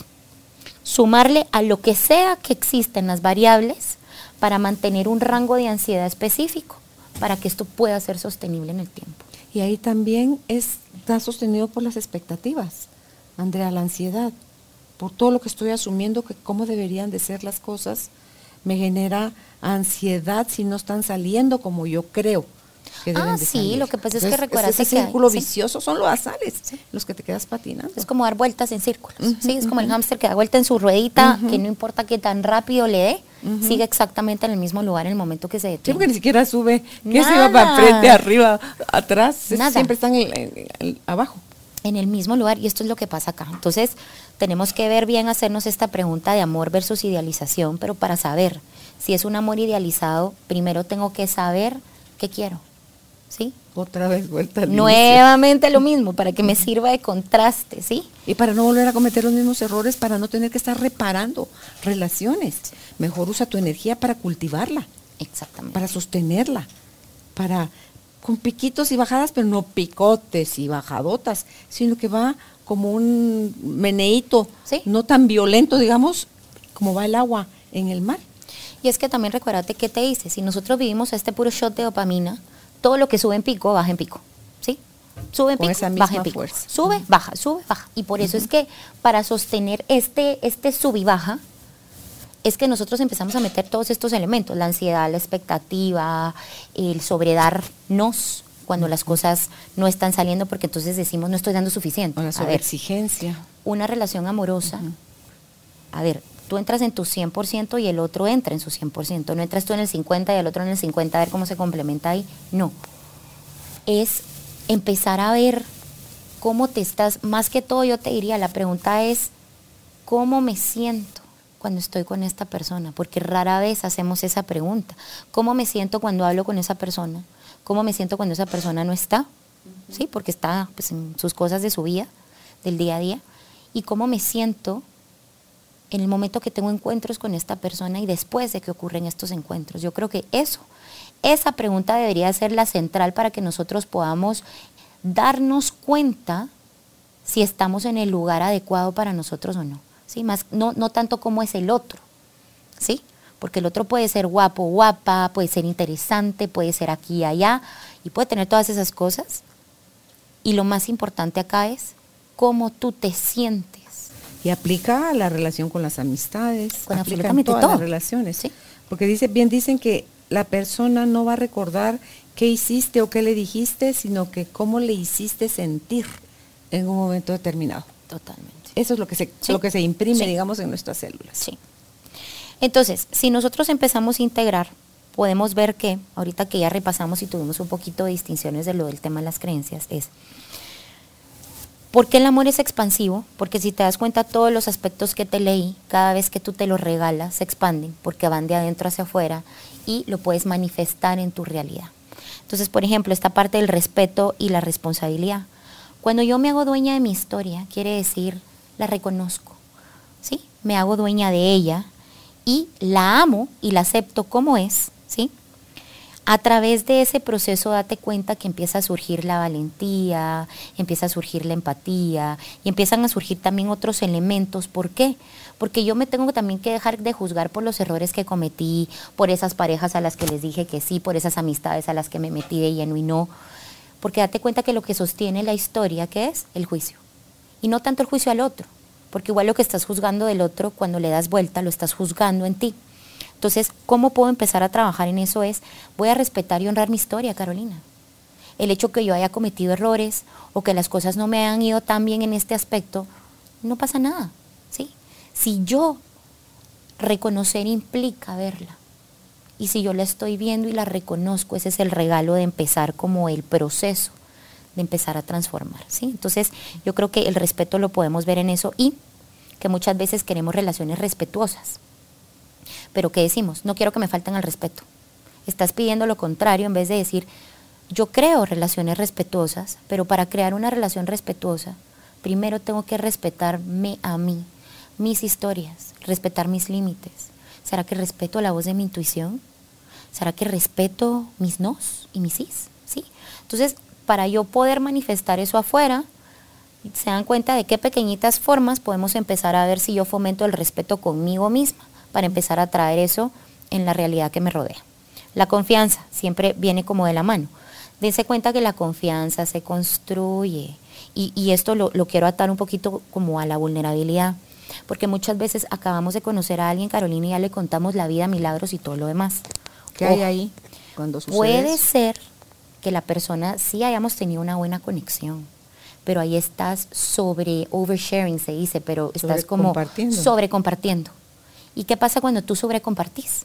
No estás honrando tu vulnerabilidad porque tú no sabes si el otro Va a va a, honrar esa historia, la va a respetar o la La va va a a contar, o la va a ir a contar, a compartir, ya transformada como teléfono descompuesto. Exactamente, entonces, a ver, no les digo que no se abran, porque es parte importante del amor, pero es que pensemos que la confianza no se da de la noche a la mañana. La confianza se construye con acciones y con pequeños actos del día a día. Pero nuevamente, quiero confiar en el otro, pero no confío en mí. Quiero confiar en el otro, pero no confío en, la voz de mi interior, no confío, por ejemplo, en, en que estas experiencias que están viniendo me están regalando algo, no confío en mi capacidad de amar, si quieres verlo así. Entonces, ¿cómo puedo confiar? ¿Cómo esta confianza puede permearse hacia el exterior si yo no confío en mí, en mi capacidad de amar, en mi capacidad de dar? Y cuando nosotros, como te decía, tendemos a decir, como nos gusta tanto, el shot de, de- de dopamina, como nos gusta tanto, date cuenta que el, el hecho que nos guste tanto, hay una asociación inconsciente errónea de que entonces podemos confiar en esa persona. No. La confianza se construye, se gana, se va bloquecito por bloquecito, ¿sí? Tú te vas mostrando, sí, pero tú de primas a primera no entras contando la historia más vulnerable de tu vida, ¿sí? Vas como dando pedazos y dices, ah, ok, acá sí se honra esto de mí, acá se respeta esto de mí. Pero ¿qué pasa? Ahí es el primer error que cometemos. Llegamos tan, y ahí sí que ni siquiera es abiertos, fíjate, llegamos tan sin, con tan poca claridad que creemos que más es mejor. Y ahí puede suceder, por ejemplo, las personas que a la primera cita van y se acuestan. Mira, es que ahí se juegan otros factores, ahí entran otros factores porque mucha gente tiene asociada la parte de la conexión sexual física con cada vez que yo realizo este acto con alguien, estoy sintiendo amor. Entonces, esa variable no necesariamente va acá, pero sí les digo, o sea, de repente también qué tanto confío en la intuición de mi cuerpo para esa entrega, porque dejamos de escuchar también al cuerpo y a nuestra energía si está lista. Pienso que hay mucha necesidad ahí, mucha carencia, mucha hambre de ámame, de, de que aunque sea, porque al final eso te lastima. Todas esas noches de, todos esos eventos de una sola noche, al final no te hacen más topada, más mujer, más valiente, te lastiman. Es una forma de lacerarte tú a ti y no solo a nosotras las mujeres, a los hombres también, porque se están vaciando solo así como como y al pues. que todo lo que es energía de intercambio sexual es energía, es tu energía más íntima. Recuérdate que la energía sexual está asociada a la energía de la creatividad. O sea, básicamente estás abriendo el portal de lo más íntimo para ti. Y sabes quién habla mucho de esto, se los dejo acá, porque me parece súper interesante, se llama John Wineland. Él habla mucho de la energía femenina y masculina. Y te dice que, por ejemplo, parte de la energía masculina, no voy a poner hombre, mujer, sino, escuchemos bien, energía, todos tenemos ambas. Gran parte de la energía masculina es generar un espacio em, aterrizable, un espacio de dirección, un espacio seguro y de confianza para que la energía femenina pueda abrirse de forma integral. ¿sí? Es como ir abriendo diferentes capas. ¿sí? Primero de repente abrimos eh, toda nuestra parte emocional, mental, nuestra parte energética y nuestra parte sexual, pero eso solo como pasa cuando yo confío, cuando yo me siento en confianza y en un lugar seguro, ¿sí? Es donde hay una completa apertura hasta de tu cuerpo en esa entrega. Pero en esas energías aplica más en la mujer eso que en el hombre. Mira, lo que pasa es que acá vienen los estigmas de lo social también. ¿Por qué? Porque, por ejemplo, aquí viene, ¿será que ya estás a un nivel de querer conectar desde ese lugar con la persona que conociste? Pero date cuenta que el hombre también traemos todas estas creencias. Yo, yo lo he hablado con clientes míos y con amigos de pensar que un hombre siempre tiene que estar listo para la relación sexual. y eso también es una presión para el tema de los hombres. Pero ¿qué pasa? Hay un estigma social terrible de que si un hombre no está siempre listo y dispuesto, entonces no es hombre o es aquí o es allá. Entonces ahí, inclusive, ¿sabes qué? Podríamos hablar de esto en un siguiente programa para darle continuidad. Todo este tema de energía femenina y masculina creo que viene a complementar muchísimo este tema, pero de repente hoy les puedo dar el pincelazo de lo que dice John Wineland, que sí habla mucho que cuando estas energías bailan, el femenino y el masculino bailan, es que ocurre esta comunión íntima, así le llama él, comunión íntima porque realmente es la entrega más profunda de tu ser. Y también entender que llegar muchas veces a ese nivel de la conexión sexual hay que construir y, cimentar muchas cosas antes de eso, porque si no sabes también qué pasa, Carolina, abrís todo, todo lo tuyo, todo de ti, y por eso es que después te duele, porque se lo abriste a una persona con la que no habías construido esos pilares. Entonces ahí también cuestionémonos un poco de eso es sobredarme, ¿sí? Y yo lo he escuchado mucho con clientas mías, me ha pasado a nivel también personal que de repente existe este acondicionamiento donde te condicionen, puedes aclarar, ¿sí? Porque también los hombres recuérdense que traen todas estas creencias, entonces también démonos el permiso de aclarar.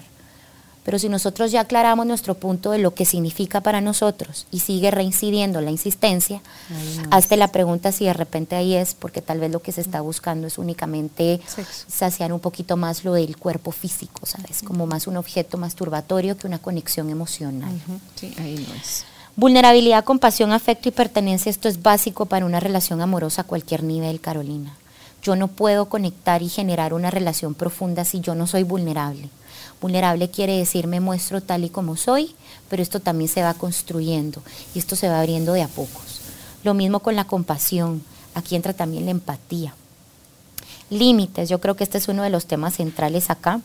Y hay una frase de Brené Brown que me encanta que dice, atreverse o a establecer límites significa tener el coraje de amarnos a nosotros mismos, incluso cuando corremos el riesgo de decepcionar a los demás.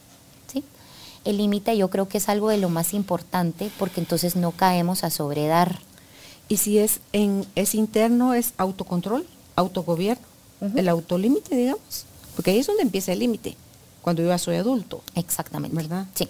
Porque si lo vemos cuando somos niños, los límites, la disciplina, son signos del amor de los papás para los hijos. Completamente, inclusive otra vez date cuenta cómo nos están llenando que de repente decirle que no a los niños los va a traumar. No, el no no es una palabra mala, es una palabra que te regala libertad de elegir, te regala la libertad de movilidad, te regala muchas cosas. Entonces también empecemos a desmitificar el poder decir que no, si no estamos listos para algo, hagámosle caso a, lo que nos está diciendo, nuestra intuición a través de la mente o el cuerpo y decir no. Entonces los límites, creo yo que como les decía, si viene de, las necesidades y de lo valioso, por eso el límite es amoroso, ¿sí? Y cuando nosotros no establecemos límites, ¿qué pasa? Date cuenta que nos empezamos a sacar a nosotros mismos de la ecuación porque entonces de alguna forma le estamos dejando claro al otro que el otro puede hacer lo que quiere cuando quiere y como quiere, con la relación, con el amor, con la amistad, con lo que sea.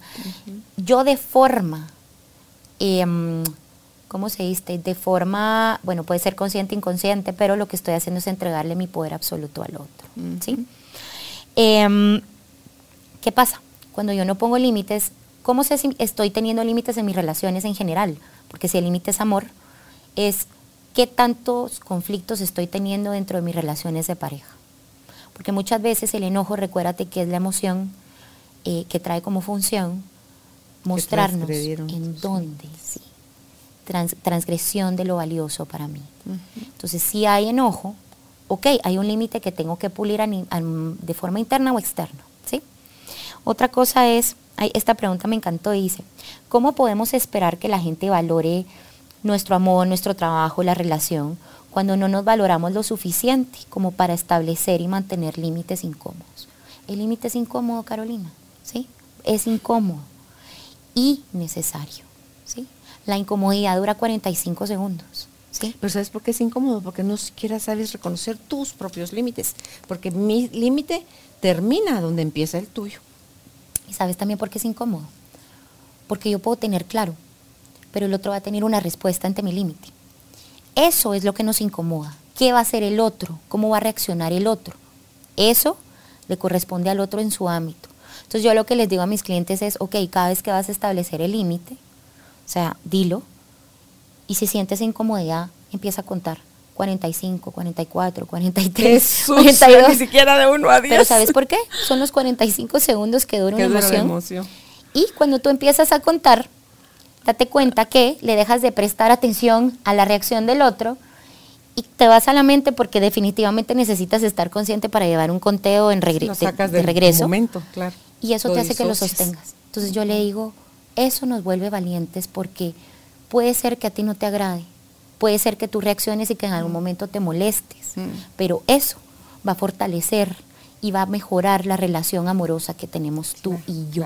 Y muchas veces lo mejor que puedes es, pues, lo mejor que puedes hacer es no decir eso que querías decir, porque una vez lo lanzaste, decía mi mamá, es como una flecha, esa ya, ya entró a la madera o el clavo que metiste en la madera, quítalo, pues ya no está el clavo, ya pero dejaste el agujero. Totalmente. ¿Verdad? Entonces la, palabra no dicha es en, si estás en tu control, en respeto, calladito. Y mira, yo por eso siempre digo a mis clientes, usen su diario, apunten las cosas, ¿sí? A veces hasta para hablar con los amigos, con la pareja, con quien tengas que hablar y establecer esto, lo puedes llevar por escrito y eso es muy bueno porque sabes que te delimita no irte por la historia, te delimita no estar a merced de alguna emoción que vino en ese momento, sino lo tienes claro y sobre eso te mueves. Cuando tú te mueves con esa claridad, claro, no puedes garantizar que no va a haber incomodidad, va a haber, pero lo puedes sostener, es sostenible. Ok, otra cosa importantísima son los valores fundamentales para saber qué quiero. ¿Qué quiero yo en mis relaciones en general? ¿Qué quiero en mi relación amorosa? Y dejemos, ¿sabes qué? De pedir tantas cosas solo como físicas, ¿sabes? Muchas veces hay tanta descripción de cosas físicas que se nos olvidan los valores fundamentales como el respeto, la vulnerabilidad, la compañía, el, construir juntos, el reparar. Entonces, mi consejo es, siéntense a hacer, hacerse la pregunta de qué es lo que quieren y cuáles son estos valores fundamentales que son importantes para ustedes, hagan el listadito y léanlos. ¿Cuál es la invitación? que cada uno de esos valores vamos a hacernos la pregunta. Este valor que es importante para mí, ¿cómo puedo evidenciar? O sea, busquemos evidencia. ¿Cómo puedo evidenciar que esto está ya presente en mi vida? Si no encontramos evidencia, quiere decir que todavía no está, pero eso nos invita a hacernos la pregunta.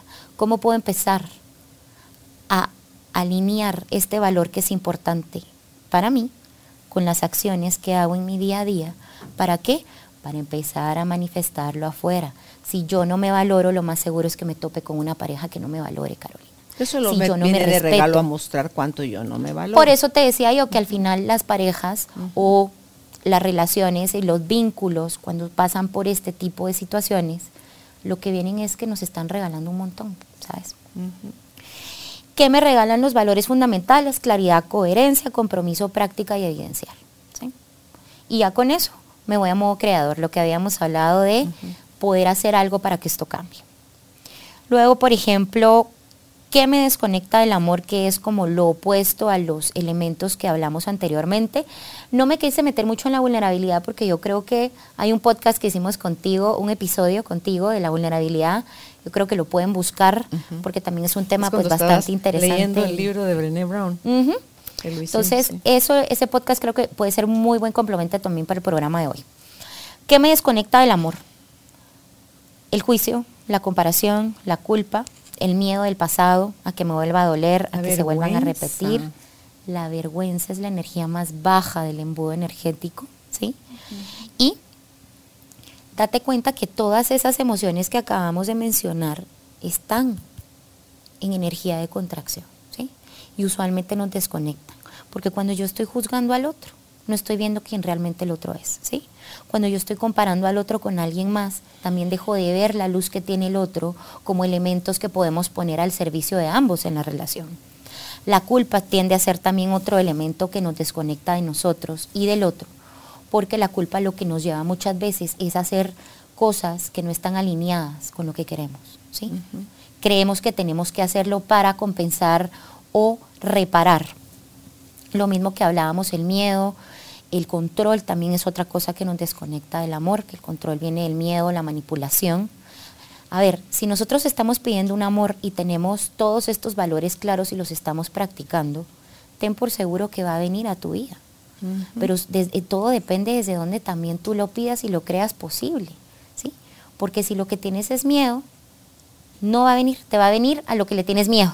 Van a venir más personas que abandonan, más personas que engañan, más personas, lo que sea que te dé miedo, eso es lo que va a venir. Eso es lo que viene. Hasta que tú veas, reconozcas el miedo y le das gracias miedo, porque nuevamente te presentaste acá como un compañero, ya no te quiero de compañero de viaje para este tema del amor, sino vas a estar ahí y solo si otra vez cambio de lentes. ¿Desde dónde y cómo?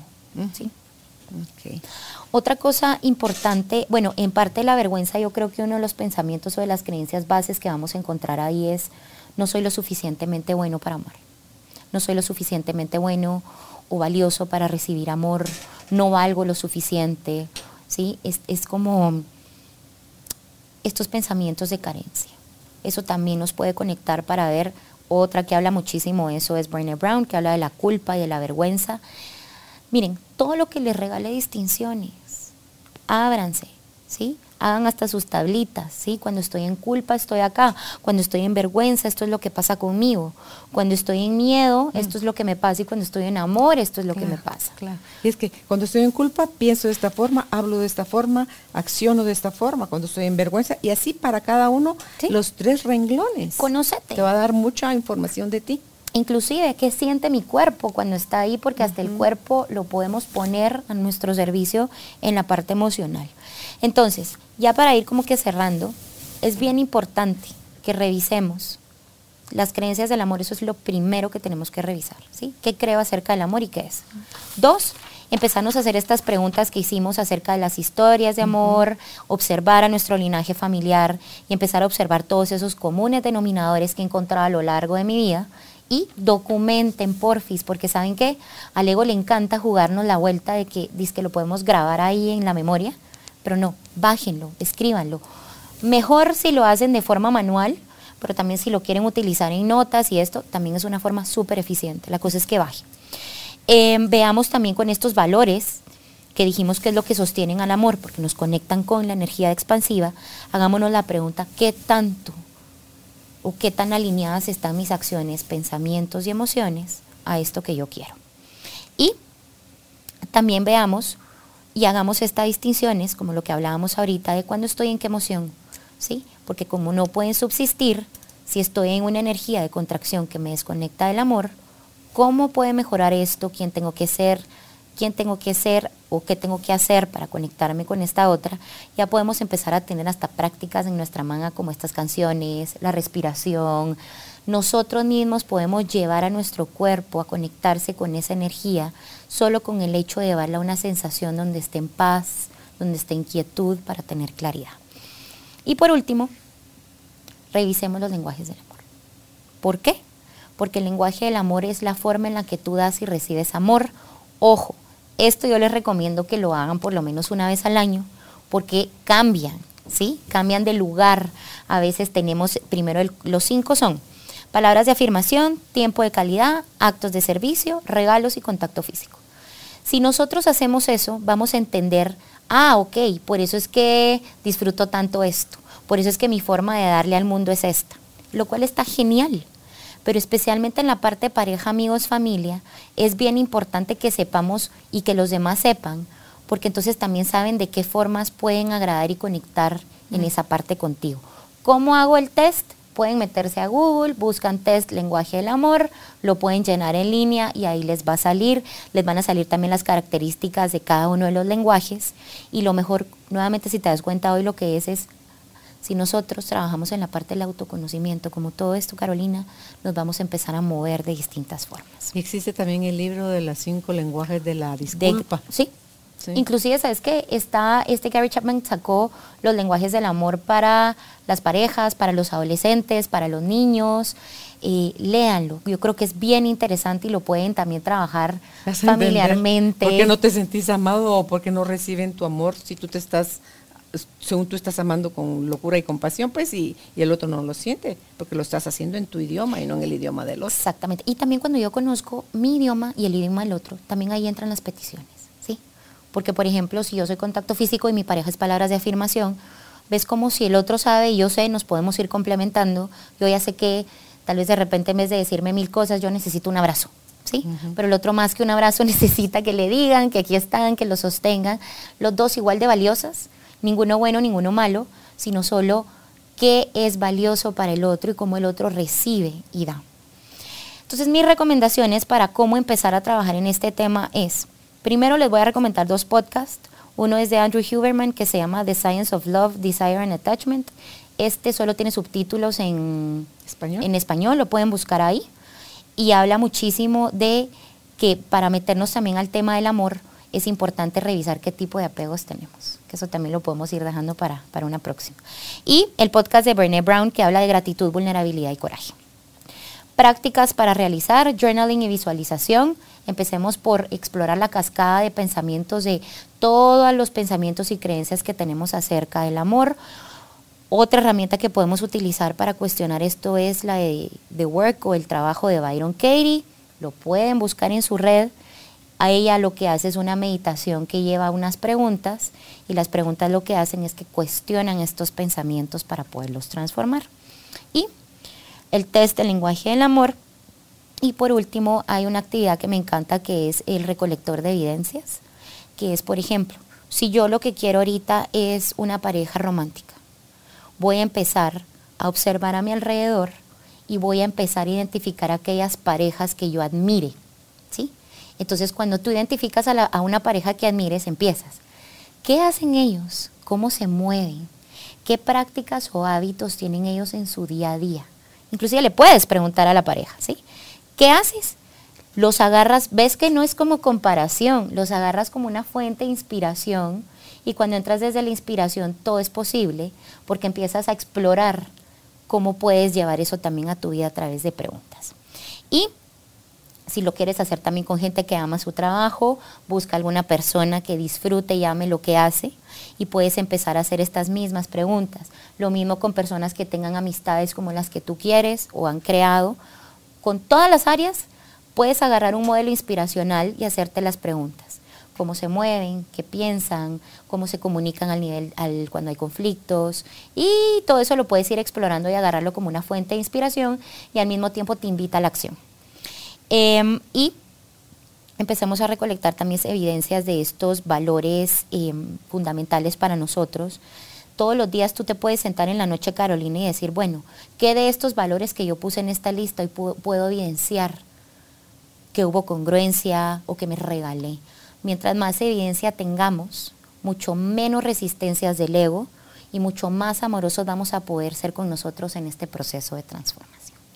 En algunas vas a estar en pañales, en otras vas a estar ya a término medio y en otras vas a verlas madurado. Eh, es nada más ser brutalmente honesto en cualquiera de las respuestas que te des desde tu corazón para poder encontrar dónde está lo, de, lo débil y llevarlo al punto de fortalecimiento. Así que gracias Andrea por estar hoy aquí con nosotros. Este tema da para mucho, para mantenernos ocupados trabajando en nosotros mismos, pero es lo que va a marcar una gran diferencia en nuestra vida. Escucha este material las veces que consideres necesario, compártelo, dale like, suscríbete, que eso es lo que nos lleva a nosotros a poder seguir creando para ti todo este material. Donde y dónde puedes encontrar a Andrea si lo que crees es que necesitas un acompañamiento ya personalizado. Su correo electrónico es haya conexión y haya es A Y A, haya arroba gmail.com. Así está también en Instagram como haya-conexión. Y si deseas hacer una cita por WhatsApp y estás fuera de Guatemala, más 502 5990 8948. Más 502 5990 8948. Un abrazo a la distancia, que estén bien. Gracias, Andrea. Gracias, Carolina. Gracias por ser parte de esta tribu de almas conscientes. Recuerda visitar nuestra página web carolinalamujerdehoy.com.gt para más información de estos temas y de nuestros invitados. Tenemos más programas, blog, libros, talleres, tienda en línea y material exclusivo para quienes se suscriban. Encuéntranos en redes sociales como Carolina la Mujer de Hoy.